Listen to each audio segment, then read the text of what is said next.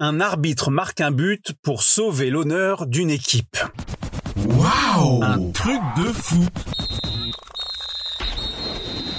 L'arbitrage fait souvent parler. Et cette histoire n'échappe pas à la règle. Nous sommes en septembre 2001. Nous jouons un match de coupe amateur en Angleterre. Earl's reçoit Wimpole 2000. Comme souvent, dans les rencontres de ce niveau, c'est déséquilibré, très déséquilibré. Wimpole est mené 18 buts à 1. Oui, vous avez bien entendu, 18-1. Alors qu'il reste 10 minutes à jouer, sur un ballon renvoyé de la tête par un joueur, l'arbitre reprend de voler la balle qui finit sa course au fond des filets.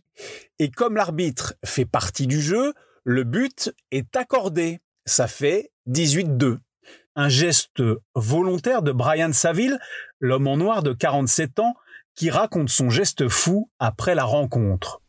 Je ne sais pas pourquoi je l'ai fait. C'était juste une impulsion. J'ai hurlé sur le terrain en applaudissant. Il y avait une trentaine de personnes. La moitié me regardait avec perplexité et l'autre moitié tapait des mains et riait. Mais cette histoire n'est pas du goût de l'instance qui décide de suspendre cet arbitre durant cette semaine pour avoir, je cite, discrédité le jeu. Colère de Brian Saville, avec ses 18 ans d'expérience au sifflet, il démissionne, trouvant la sanction disproportionnée.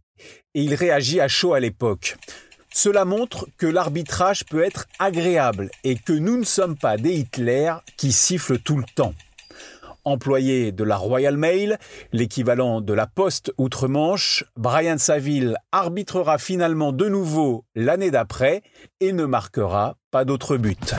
Waouh Un truc de fou Ta dose d'anecdotes sur l'histoire du football à retrouver en podcast sur Facebook, Twitter, Instagram et sur untrucdefoot.fr.